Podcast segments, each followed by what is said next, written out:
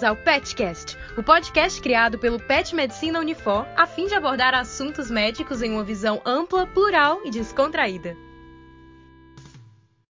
Olá, sejam muito bem-vindos ao PetCast. Eu sou Larissa Pontes.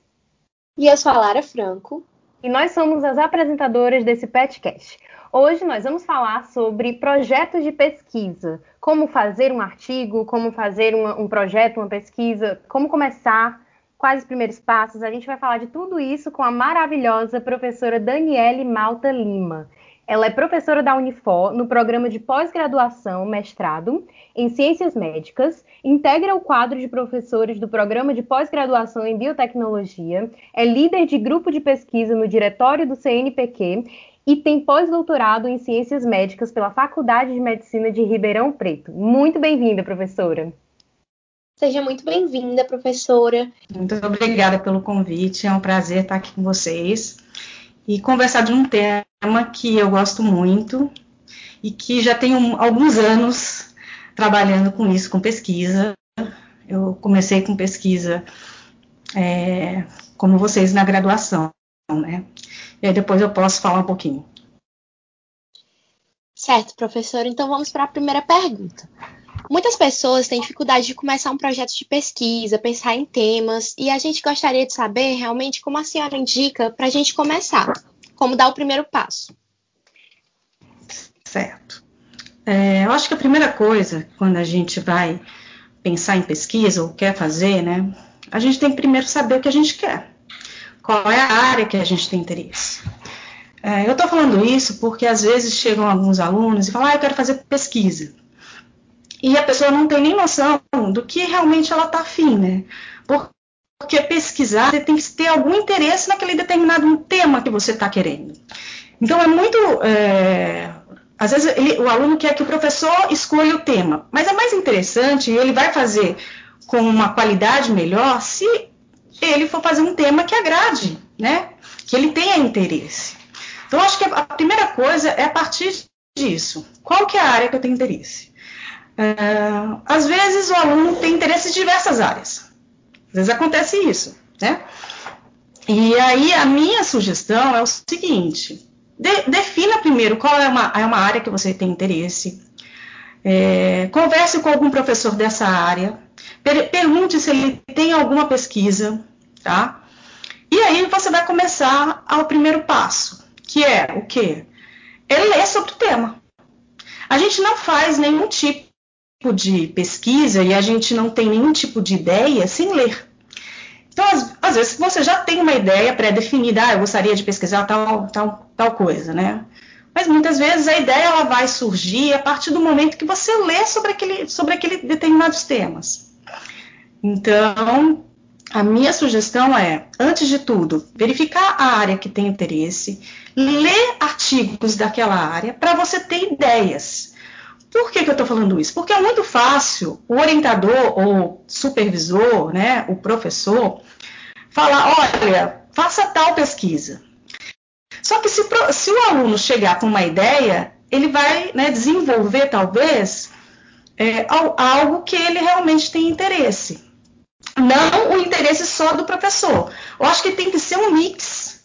Tem que ser tanto o interesse do aluno, como também o interesse daquele determinado professor. Não só do professor, né?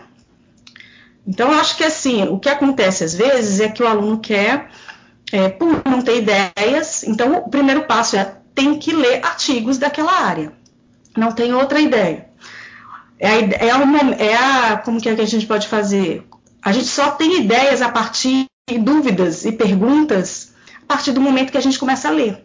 Uhum. Né? Se, é a mesma coisa, é, eu sei lá, estou aprendendo alguma coisa. Se eu não leio sobre isso, eu não tenho nem dúvidas sobre. Como que eu vou ter dúvida de uma coisa que eu não, nem tenho noção?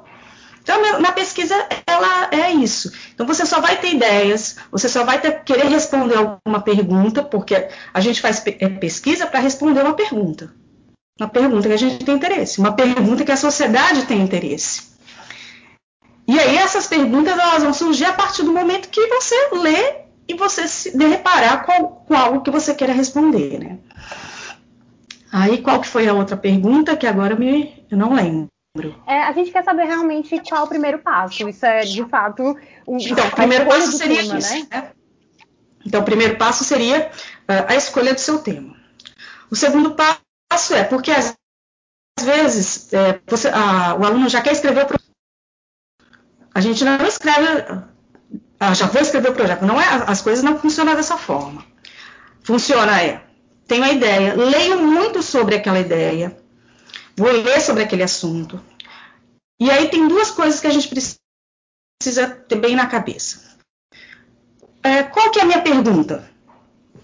Que é o que a gente fala. Qual que é a minha pergunta de partido? O que significa? O que, que eu quero perguntar? Qual que é a minha... Por que, que eu quero fazer isso? E aí eu posso ter uma hipótese sobre aquele determinado tema. Eu vou colocar aqui um exemplo para ficar mais fácil. Vamos supor é, a minha área de pesquisa, por exemplo. Então, eu trabalho com a virologia, né? Vocês imaginam como é, a gente está agora nesse momento, né? Certeza. E aí, que, que é, aí eu tinha uma pergunta, é assim, eu tinha uma hipótese que nem todos os pacientes que, entram, que vão com suspeita clínica de dengue são dengue. Essa era a minha hipótese que é uma afirmação, nem todos. Só que eu não sabia, só vou saber se a minha hipótese vai ser verdadeira ou não no final. Eu, aí, a partir da sua pergunta de partida, da sua hipótese e da sua justificativa, que você começa a escrever o projeto. Porque às vezes a, a escrita do projeto não é como a gente lê o projeto. Às vezes a gente vai ler um projeto, um artigo, a gente lê introdução, metodologia, não é?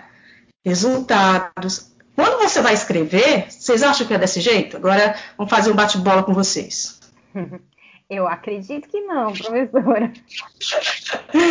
então, quando a gente vai escrever o projeto, não é da maneira que a gente lê, né? Quando a gente vai escrever o projeto, a gente vai escrever o projeto a partir desses desses questionamentos que eu fiz para vocês. E aí sim, eu vou elaborar o quê? Vou elaborar os meus objetivos. Depois que eu elaboro elaborar os meus objetivos, lembra que eu já li bastante, tá? Para eu ter uma ideia e tudo mais. Aí eu vou elaborar a metodologia que eu vou usar. Qual que é a metodologia que eu vou usar? Eu vou recrutar pacientes, eu vou fazer um estudo retrospectivo só avaliando prontuários. Tenho diversas pesquisas. É, e até mesmo a metodologia, você, quando você lê os artigos, você pode ter ideias também de como você pode escrever a sua metodologia. Então, é objetivos, escrever a metodologia, e aí você vai fazer o quê? Aí sim que você vai escrever a introdução do seu trabalho. Por quê? Geralmente os projetos eles, eles têm introdução, né, resumo, né, objetivos e metodologia. E aí vem as referências, certo? É, isso, gente, é no, no geral. A gente tem diversos tipos de projetos. E os projetos, eles são é, definidos de acordo com o que eu quero fazer. Como assim, professora? Uh, eu quero ter um projeto para submeter a uma agência de fomento. Então, o que é uma agência de fomento? É um, tipo a FUNCAP é agência de fomento. É um local que eu vou enviar um projeto para eu receber uma, uma verba para fazer a pesquisa. Eu estou querendo dizer que o modelo dos projetos, eles é, é, diferenciam é, de acordo com o que você quer fazer. Vou enviar um projeto para o comitê de ética. Ele vai ser um formato diferente do que às vezes eu vou enviar um projeto para uma agência de fomento. Por quê? Porque o final é diferente. A agência de fomento ela vai querer saber assim, que, que, qual que é a importância disso para a sociedade? Qual que é a importância disso? O que, que você está trazendo de novo? Essa, esse seria o foco da agência de fomento. Qual que é o foco da, do comitê de ética? O foco do comitê de ética é a ética da, da sua pesquisa diante os participantes. Então, eles vão querer saber muito detalhado uh, como que você vai recrutar esses, esses, esses participantes. Como que você vai falar com eles? Tem termo de consentimento? Tá, é, todos os dois projetos eles precisam das mesmas coisas o projeto que vai para a agência de fomento, ele também precisa passar no comitê de ética. Mas o acaba sendo um pouquinho diferente. Você consegue entender? Então, de acordo com o seu o que você quer lá no final, que você vai escrever. A introdução todos vão ter, mas, por exemplo, no comitê de ética, você não precisa escrever, por exemplo, uma justificativa da importância daquilo para a sociedade. Porque você já vai estar na sua introdução. Só que para a agência de fomento você tem que deixar isso bem claro. Olha, a importância vai ser isso, os resultados esperados vão ser esses, e assim por diante. Então, é mais ou menos isso. Não tem uma receita de bolo para isso. Tá, tá, tá, tá. Não. É, a receita é qual é o foco? O foco é enviar para o comitê de ética. Então, eu preciso saber, colocar bem, bem definidos os riscos, né, para o comitê de ética, os riscos, os benefícios para aqueles participantes. Isso precisa estar bem claro e bem descrito isso. Isso é bem importante. Para a agência de fomento já é um outro olhar. Se você for fazer, sei lá, uma, uma seleção, ou no mestrado, ou mesmo até o PET também às vezes pede projetos de pesquisa, o olhar já é um pouquinho diferente. Vocês, conseguem entender? Então, dependendo do que você quer no final, é, vai ter algumas é, nuances diferentes, vai ter algumas informações que uma você vai sobressair mais do que as outras. Certo? Entendi, prof. Nossa, realmente, isso faz a gente pensar que, por exemplo, fica aquela dúvida se você deve fazer um projeto que você acha que vai ser válido para as pessoas, que as pessoas vão querer saber, ou se você faz um projeto que você gostaria de, de saber, porque você é apaixonado por esse tema. Eu fico sempre nessa, nessa dúvida se a gente deve seguir mais a coisa pessoal ou coletiva. O que a senhora acha? Eu acho assim, eu não sei se sempre é, as ideias e os projetos que eu fiz ele era uma coisa que eu tinha interesse, mas ele ao mesmo tempo ajudava a sociedade, né? É, e às vezes você acha que a sua ideia ela não vai ajudar a sociedade, às vezes ela não vai ajudar a sociedade naquele momento, com aquela, mas ela pode ajudar a sociedade a longo prazo. Por exemplo, é, no meu doutorado, eu, tava, eu fiz uma, a gente elaborou uma vacina para dengue. Eu sabia que aquela vacina não ia sair para é, tipo a curto prazo, mas que ela poderia ser o caminho a longo prazo. Então, às vezes, não necessariamente a pesquisa que você vai fazer, ela talvez vai ter uma aplicação naquele determinado momento, é, mas ela pode ter a longo prazo, né? É como as pesquisas básicas. As pesquisas, eu sou da virologia, as pesquisas básicas elas são importantes e às vezes ela vai ter uma aplicação muito tempo depois. Mas isso não significa que você não teve que fazer, você tem que fazer. A mesma coisa que a gente está vivendo agora. A gente está vivendo o momento das vacinas, né? É, se as pessoas não, não estudar um pouco o vírus, como que iam pensar? Ah, já, ah, quero fazer tal é, metodologias para vacina. Não, não, é, é um, a, o avanço é, é cotidiano, entenderam? É, certo, professora. No podcast passado, falamos muito sobre o passo a passo para a validação de um projeto de pesquisa e a gente queria saber um pouco mais sobre como é que ele funciona. Bom, é, aí eu vou precisar que vocês me ajudem. Quando você fala validação, você está querendo saber o quê? Que tipo de comitês a gente precisa passar? É, o que, que o avaliador, o orientador precisa realmente aprovar para que o projeto vá para frente? Tá. É, o seguinte, então, os passos, a primeira coisa é, geralmente, quando está é, na universidade, é, você precisa de uma pessoa, pra, de um professor para estar tá vinculado à sua pesquisa, tá? É, o aluno não, não, faz sozinho. Por exemplo, eu, quando eu fiz minha iniciação científica, eu também era vinculada a um professor. Então, sempre a iniciação científica, ou não é a iniciação científica, eu quero fazer um projeto é, é, mas não vinculado à iniciação científica. Independente, você tem que estar vinculado a um professor. Por quê? Porque é o professor que vai submeter, por exemplo, a um comitê de ética. Entendeu? Porque ele já é um profissional. Tá? Então, o, o aluno ele não, ele não, pode submeter, por exemplo, a um comitê de ética. Então, vamos supor, uh, se você for fazer algum tipo de pesquisa com, com é, seres humanos, mesmo, ah, vou, vou trabalhar com prontuário, não vou fazer é, a pergunta para as pessoas.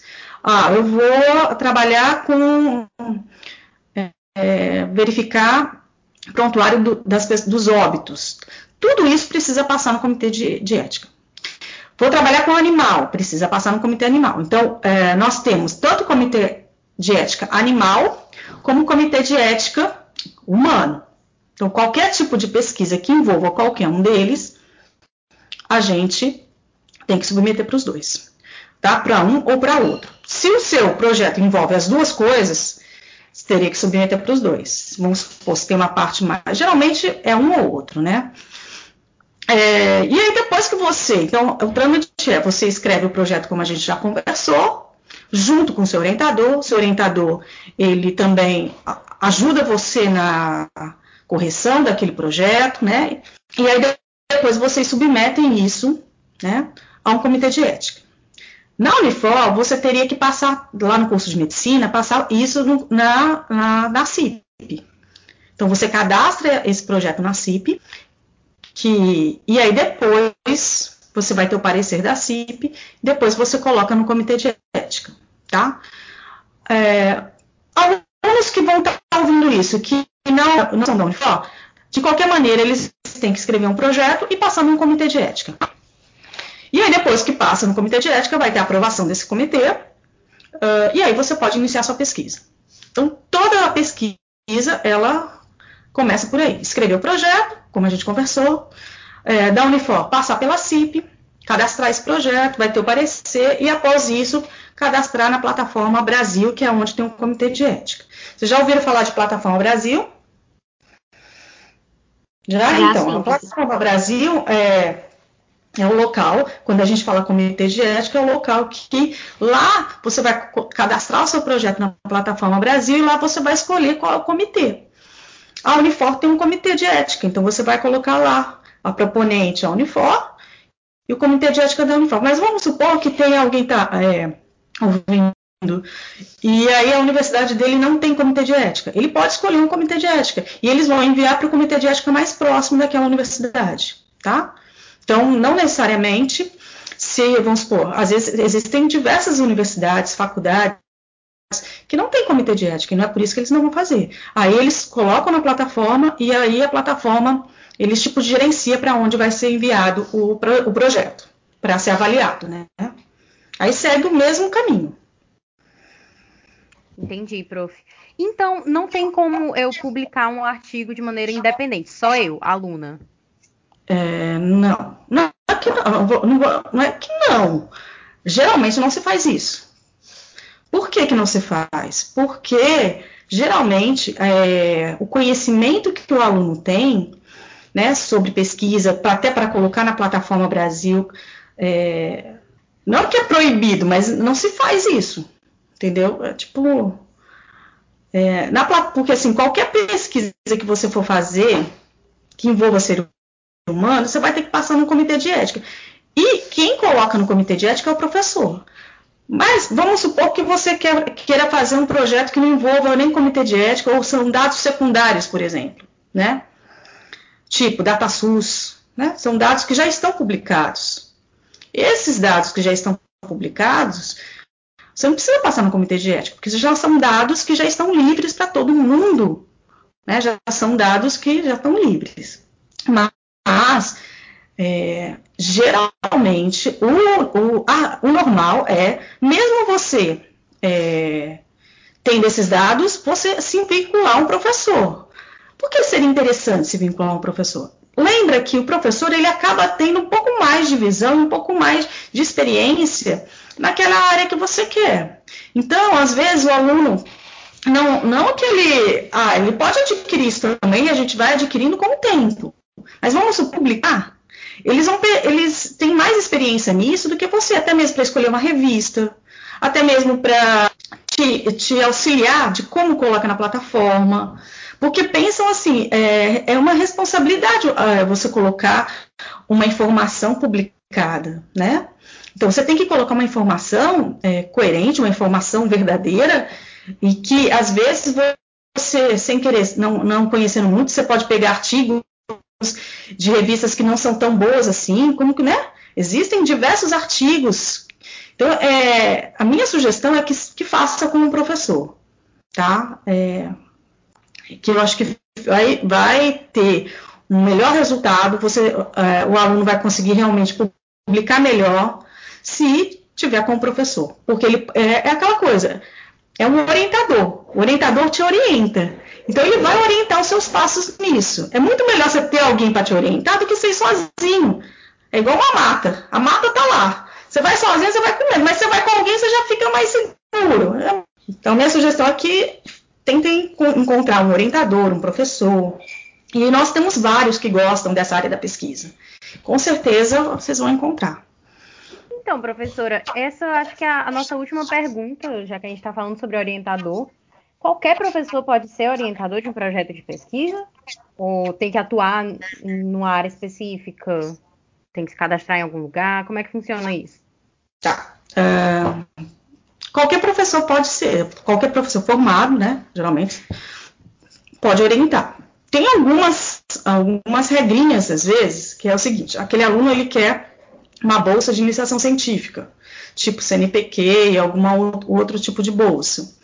É, é, e aí existem algumas regrinhas que eles colocam. Então, aquele para concorrer àquela bolsa, o professor tem que ser doutor.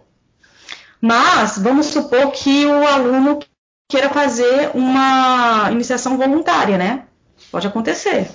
E a iniciação voluntária, o orientador pode ter só a graduação, pode ter especialização, pode ter só o mestrado tá? Mas às vezes para concorrer a uma bolsa mais do CNPq ou qualquer outro tipo de bolsa, eles, eles é, pedem para o professor ser doutor. Entendi, prof. Então a gente chegou ao fim das nossas perguntas. A senhora tem mais alguma coisa que queira falar para os nossos ouvintes? Que acha pertinente? Sim.